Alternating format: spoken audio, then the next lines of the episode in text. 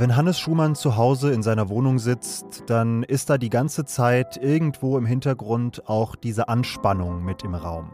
Also abends so ab 18 Uhr und Wochenende, dann wird es besser, weil dann die nicht wahrscheinlich mehr kommen oder am Wochenende ja auch nicht. Hannes hat Angst davor, dass es an der Tür klingelt. Jede Autotür oder wenn für die Nachbarn die Post ein Paket abgibt, das ist für mich dann Horror.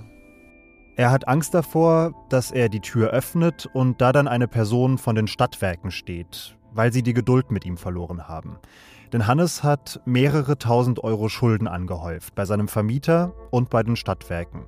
Und er fürchtet, dass diese Schulden bald nochmal wachsen könnten. Hannes ist 39 Jahre alt und lebt von ungefähr 930 Euro im Monat seiner Erwerbsminderungsrente. Und das war schon bisher zu wenig. Aber wenn er jetzt an den Herbst denkt, wenn die Nebenkostenabrechnung kommt und Nachzahlungen fällig werden, dann wird ihm richtig mulmig. Überall hört man, dass es noch teurer werden soll und dann weiß man halt irgendwann auch nicht mehr, wie man das kompensieren kann. Das ist halt eine Situation, eine Melange, die halt, äh, ja, die halt täglich dazu beiträgt, dass man sich unsicher fühlt, dass man, dass ich Angst habe, ja, die kommen, stellen den Strom ab. Egal ob Strom, Gas oder Kraftstoffe, Energie ist in Deutschland zurzeit so teuer wie noch nie. Innerhalb von einem Jahr hat sich der Strompreis laut des Vergleichsportals Verivox um etwa die Hälfte erhöht, der Gaspreis sogar um 135 Prozent. Und diese hohen Preise, klar, die betreffen uns alle, aber besonders schmerzhaft sind sie zum Beispiel für Senioren mit kleiner Rente, für viele Studierende, für die Empfänger von Grundsicherung, für Minijobber, also für alle Menschen, bei denen das Geld sowieso knapp ist. Unsere Community-Redaktion bei Zeit Online hat deshalb kürzlich eine User-Umfrage gestartet. Sie wollte wissen, welche Auswirkungen die gestiegenen Energiekosten auf das Leben von Menschen haben, die sowieso mit wenig auskommen müssen. Und uns haben Menschen geschrieben, deren Geschichte ich, Jannis Karmesin, in dieser Folge von Was jetzt erzählen möchte. Zum Beispiel die von Helga, die an wirklich Grundlegendem sparen muss. Ja, ich, ich kann mir frisches Obst und Gemüse nur noch selten leisten. Also gibt es leider Gottes Pasta oder Kartoffeln, Kartoffelpuffer. Alles Sachen, die nicht unbedingt sehr gesund sind, aber eben preiswert. Oder die von Natalia, die kaum mehr mit ihren Freunden ausgeht, weil das Geld so knapp ist. Es ist halt eher so, dass ich dann auch manchmal einfach sage, nee, ich, ich sag da jetzt ab. Und eben die von Hannes, der Angst davor hat, bald ganz ohne Strom dazustehen.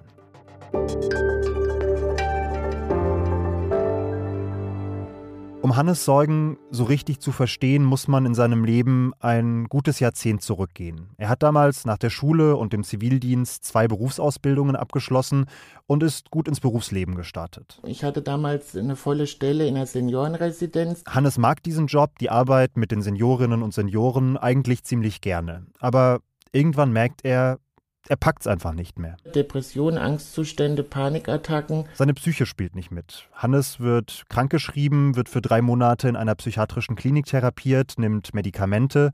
Und hier an diesem Punkt in seinem Leben beginnt auch seine Misere. Wenn einem die schiere Existenz schon zu viel ist, wenn man gerade so in dieser Krankheit drinne ist, dann ist es noch viel schwerer, sich dann noch damit auseinanderzusetzen. Hannes meint, das Geld, die Rechnungen, seine Schulden. Und ähm, ja, dann ist halt irgendwie alles so über einen zusammengestürzt. Ziemlich bald wird klar, dass Hannes nicht mehr in ein normales Berufsleben zurückkehren kann. Er beantragt dann eine Erwerbsminderungsrente, das sind anfangs gerade einmal gut 700 Euro.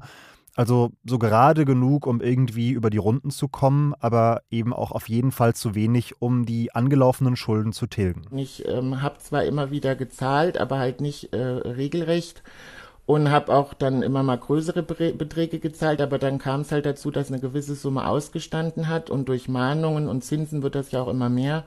Und dann passiert 2017 das, wovor er sich auch heute, fünf Jahre später, wieder fürchtet. Und dann haben sie mir halt den Strom abgestellt und ähm, ja, dann saß ich halt über einen Monat in einer dunklen Wohnung. Hannes spürt damals am eigenen Leib, wie sehr sein Alltag, wahrscheinlich so wie bei uns allen, von Energie abhängt. Der Kühlschrank, der Herd, der Computer. Auch wenn es nur Föhn ist oder so oder Spiegel im Bad oder irgendwas, das ist ja alles nicht möglich dann. Er kauft nur noch haltbare Lebensmittel, weil der Kühlschrank nicht funktioniert. Er kann nicht mehr kochen, nicht mal Kaffee oder Tee. Das Handy kann er zumindest gelegentlich bei den Nachbarn laden. Er besorgt sich kleine batteriebetriebene Lampen, damit er abends wenigstens ein bisschen Licht hat. Aber alles ist irgendwie kompliziert geworden. Die einfachsten Dinge gehen nicht mehr. Gerade in Bezug auf meine Angststörung oder so, man, wenn dann das Handy mal leer war, man hat dann halt auch so, ein, so einen Eindruck, man ist so kontaktlos, man kann sich nicht melden, man ja, ist so gefangen in seiner Situation. Energie ist für den modernen Menschen, für uns alle ein absolutes Grundbedürfnis. Wir haben uns, zumindest hier in Mitteleuropa, komplett daran gewöhnt, dass sie ständig und überall verfügbar ist. Also ich meine, ich persönlich werde schon nervös, wenn unterwegs mal mein Handy-Akku schlapp macht. Wir brauchen Energie permanent eigentlich. Zum Kochen, zum Heizen, zur Kommunikation, auch einfach zur Unterhaltung. Einfach mal komplett auf Energie zu verzichten, geht eigentlich nicht egal wie hoch die Preise auch sind.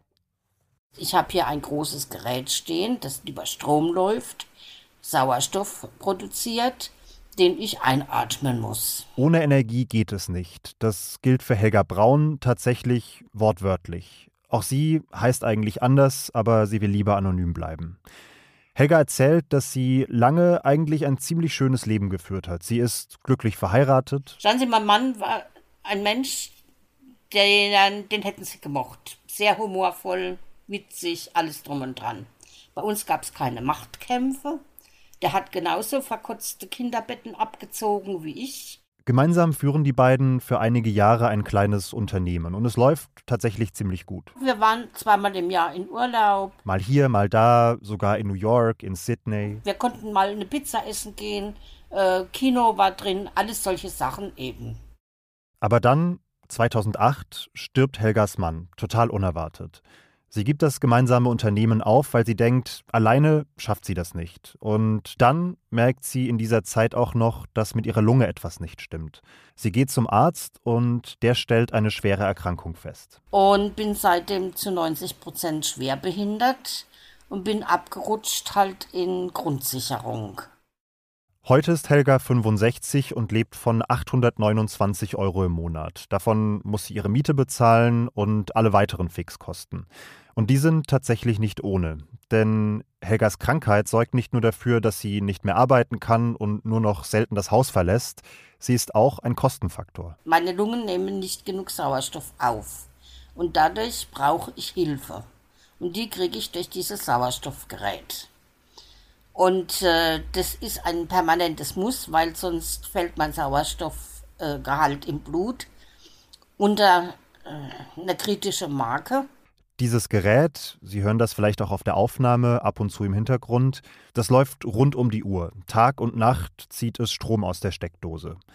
Helgas Stromverbrauch liegt deshalb zwei bis dreimal so hoch wie der eines normalen Einpersonenhaushalts. Die Stromkosten für den Betrieb der Geräte übernimmt zwar die Krankenkasse, aber von der kommt nur einmal im Jahr Geld. Von der Grundsicherung, die ich habe, müsste ich theoretisch 130 Euro schon an Abschlagszahlungen leisten für Strom. Und so viel Geld jeden Monat hat Helga einfach nicht über.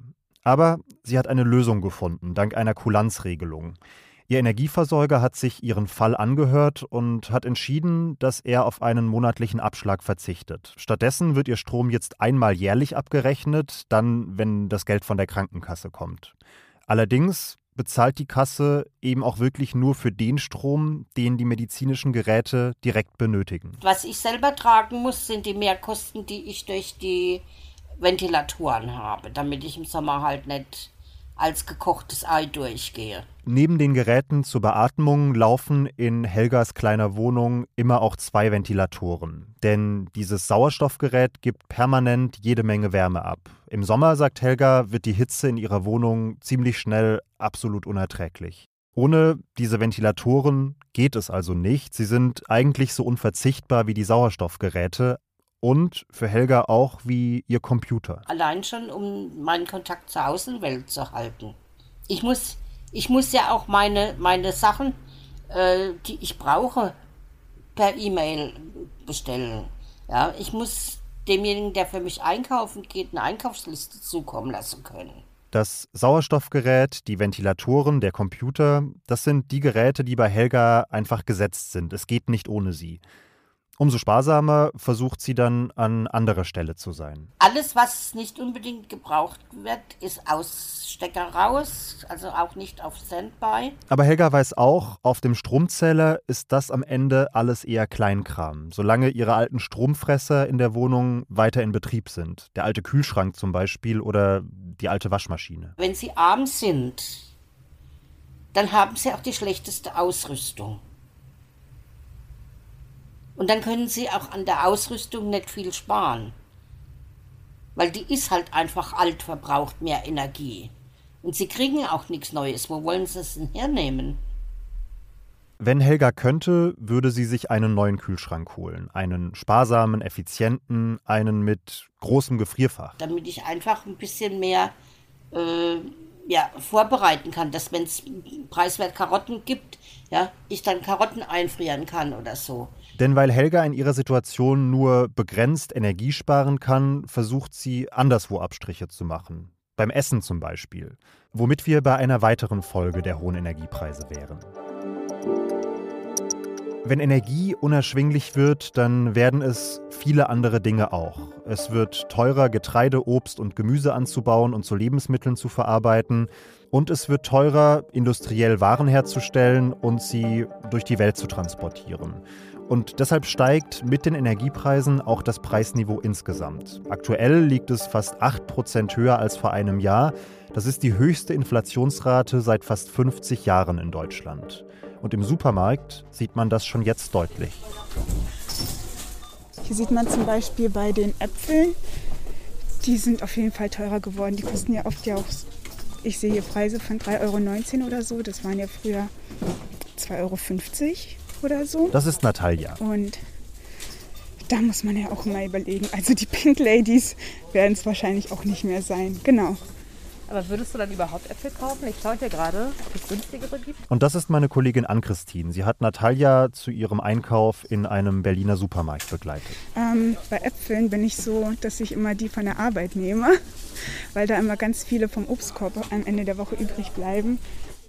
Natalia ist 25 Jahre alt, Studentin. Sie wohnt in Berlin, studiert in Potsdam und anders als Hannes und Helga geht es ihr zumindest gesundheitlich gut. Sie kann nebenbei arbeiten, kommt mit etwas BAföG so auf ungefähr 950 Euro pro Monat. Aber auch sie musste sich in den letzten Monaten ziemlich umstellen. Ich muss schon sagen, man merkt schon, dass es am Ende knapper ist, weil ja, es sind vielleicht immer nur so 10, 20 Cent, die bei jedem Produkt mehr sind, aber das läppert sich dann doch am Ende, wenn du dann, keine Ahnung, 10 Produkte holst oder so, ja. Natalia hat alle Luxusprodukte, wenn man das so nennen möchte, von ihrem Einkaufszettel gestrichen. Sie kauft vor allem Reis, Haferflocken, Tofu, ein bisschen Gemüse und Konserven. Früher lag dagegen oft auch mal ein Päckchen Kaffee in ihrem Einkaufswagen. Ich habe noch einen kleinen Rest da zu Hause, aber wenn der aufgebraucht ist, dann werde ich, glaube ich, erstmal auch keinen Kaffee holen. Außer wenn ich jetzt wirklich in einer krassen Klausurphase bin oder so, dann. Natalia studiert einen ökologischen Studiengang. Sie lebt vegan und Nachhaltigkeit ist ihr wichtig. Und dementsprechend würde sie eigentlich auch ganz gerne nachhaltig einkaufen, aber. Das ist halt auch einfach nicht so. Jetzt nicht mehr der Fokus, sondern halt wirklich einfach nur, dass, es, dass das der Preis halt stimmt. Da muss ich jetzt einfach die Prioritäten woanders setzen. Prioritäten wie zum Beispiel Ihr Studium. Zudem gehören viele Exkursionen. Dann geht es zum Beispiel raus aus Berlin ins Grüne. Und da braucht man ja zum Beispiel Sachen wie, eine, wie Wasserschuhe oder Gummistiefel oder ein Kescher, Bestimmungsbücher und so weiter. Und ähm, ja, ein Bestimmungsbuch kann man sich vielleicht mal ausleihen, aber das, den Rest da wird es halt dann auch schwierig mit dem, mit dem, ja, mit dem Ausleihen. Exkursionen in andere Städte oder sogar ins Ausland kann Natalia erst gar nicht mitmachen. Denn, sagt sie, auch ihre Mutter kann sie finanziell nur wenig unterstützen. Sie würde sich ja auch eh verpflichtet fühlen, mir dann Geld zu geben, wenn ich ihr sagen würde, hey, das sieht gerade nicht so gut aus. Und dann sage ich halt auch öfter, wenn es eigentlich eigentlich eng wird, dass es halt alles okay ist, weil sie trotzdem dann, manchmal gibt sie mir dann trotzdem Geld und ich habe dann oft schon ein schlechtes Gewissen, wenn sie mir dann, ich weiß nicht, 50 Euro oder sogar 100 Euro gibt und ich weiß eigentlich, dass sie sich das auch nicht leisten kann. Deshalb spart Natalia neben dem Essen auch an ihrer Freizeitgestaltung. Freunde trifft sie vor allem für Spaziergänge oder zu Hause zum Quatschen. Andere Unternehmungen müssen erst mal ausfallen. Vor kurzem haben sich meine Freunde zum Beispiel zum Karaoke getroffen und da war bei mir aber das Geld halt einfach zu knapp, um da nochmal mitzumachen. Und dann habe ich auch gesagt, dass ich da einfach nicht mitkomme. Genau. Die Erfahrung, die Natalia in diesen Wochen macht, dieses Gefühl, irgendwie außen vor zu sein, das kennen auch Helga und Hannes. Weil man ja eigentlich an nichts mehr teilnehmen kann. Äh, wenn sie andere Leute im Café sitzen sehen, dann müssen sie dran vorbei. Es geht nicht. Hannes wünscht sich zum Beispiel einen Partner, aber in seinem kleinen Heimatstädtchen am Rand von Hessen ist die Auswahl an schwulen Männern eher begrenzt. Ab und zu versucht er es deshalb auf Online-Dating-Portalen. Er chattet mit anderen Männern in anderen Städten, versucht jemanden kennenzulernen, aber Dates hat er am Ende nur selten. Dann soll das ja auch irgendwann mal vom Bildschirm in die Realität sich äh, übersetzen. Und dann geht's dann halt los. Habe ich die 10 Euro oder das Geld, um dahin zu fahren? Habe ich das Geld, um mir einen Kaffee zu kaufen? Habe ich das Geld, um das und das zu machen? Und äh, das dann zu kommunizieren, jemandem, den man neu kennengelernt hat, in was für einer Situation man ähm, sich befindet das kann ja auch schon wieder negative Werbung für die eigene Person sein, sage ich jetzt mal. Nicht mehr in Cafés gehen zu können oder in Kneipen wird schnell mal als Luxusproblem abgetan, als First World Problem. Aber dahinter steht was Größeres. Armut kann einsam machen, sagt Hannes weil man so oft außen vor ist und das Gefühl bekommt, nicht mithalten zu können. Andere von meinen Freunden, die haben, die haben jetzt Urlaubserlebnisse, Bilder davon. Aber so meine letzten Jahre sind einfach nur wie so eine lange Strecke Alltag. Es ist eigentlich immer dasselbe. Es gibt nichts. Wenn ich jetzt Fotobücher anlegen würde, würde es von den letzten zehn Jahren da jetzt nicht so viele Fotos geben, die ich reinmachen würde, außer von meinen Katzen. Seine Katzen hat Hannes schon seit seiner Ausbildung. Die älteste von ihnen ist 18 Jahre alt. Und sie waren und sind immer seine stabilen, seine treuen Begleiterinnen in den harten letzten Jahren. Jetzt kommt gerade eine von meinen Katzen. Mitten in unserem Gespräch klettert eine weiße Katze vor die Kamera seines Computers. Der kommt dann immer, wenn ich hier sitze. Als Hannes von seinen Katzen erzählt, schiebt er, wie automatisch eigentlich, eine Rechtfertigung hinterher. Denn er hat oft erlebt, dass Menschen kein Verständnis dafür haben, dass er, der ja selbst kaum über die Runden kommt, sich Haustiere leistet. Man soll eigentlich am besten nur existieren, aber man soll überhaupt keinen ähm, nicht mehr am Leben teilnehmen. Irgendwie hat man so den Eindruck, dass er, man hat eine Katze, warum gönnt er sich eine Katze? Hat doch eh kein Geld. Warum das? Warum das? Warum raucht er? Also man wird, man wird quasi, es wird verlangt von gewissen Leuten, dass man überhaupt nichts mehr äh, macht. Die aktuelle wirtschaftliche Situation, die hohen Preise für Energie und viele andere Dinge verstärken die Probleme und Sorgen, die von Armut betroffene Menschen schon lange haben. Man muss sich halt jeden Tag oder dauerhaft damit beschäftigen, dass man finanziell irgendwie über die Runden kommt. Als Reaktion hat die Bundesregierung gerade erst ein zweites Paket beschlossen, das die Bürgerinnen und Bürger entlasten soll. Auf den ersten Blick ist es so gestaltet, dass eigentlich für jeden etwas dabei ist. Der Tankrabatt für die Autofahrer, das 9-Euro-Ticket für die Zugpendler, Bonuszahlungen für Angestellte und Wohngeldempfängerinnen. Aber ausgerechnet bei denen mit wenig Geld kommt nicht immer etwas an.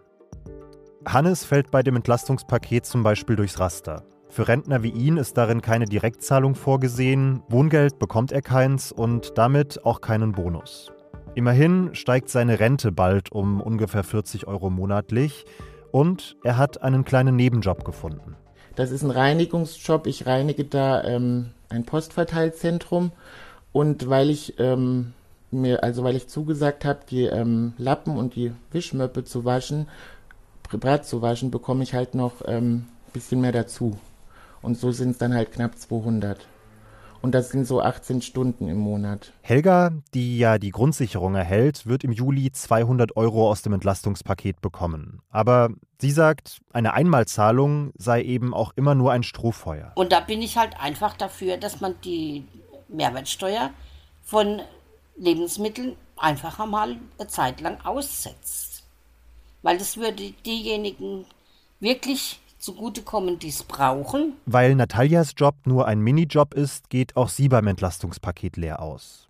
Und trotzdem schaut sie zumindest mit ein wenig Optimismus in die Zukunft. Wenn sich das vielleicht legt und wenn ich mein Studium ähm, beendet habe und dann auch wieder mehr verdiene, dann, dann werde ich halt auch nochmal anders, anders einkaufen gehen. Und ich weiß, dass es einfach gerade das ist, wo ich durch muss und wo ich einfach in den sauren Apfel beißen muss. Vielen Dank, dass Sie uns bis an diese Stelle zugehört haben. Vielen Dank an meine Kollegin Ann-Christine Klusti aus unserer Community-Redaktion für die Vorarbeit und die Unterstützung bei dieser Folge. Und vor allem danke an Hannes, Helga und Natalia für ihre große Offenheit in unseren Gesprächen.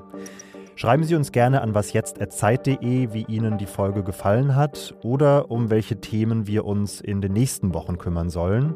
Mein Name ist Janis Karmesin und ich sage bis bald.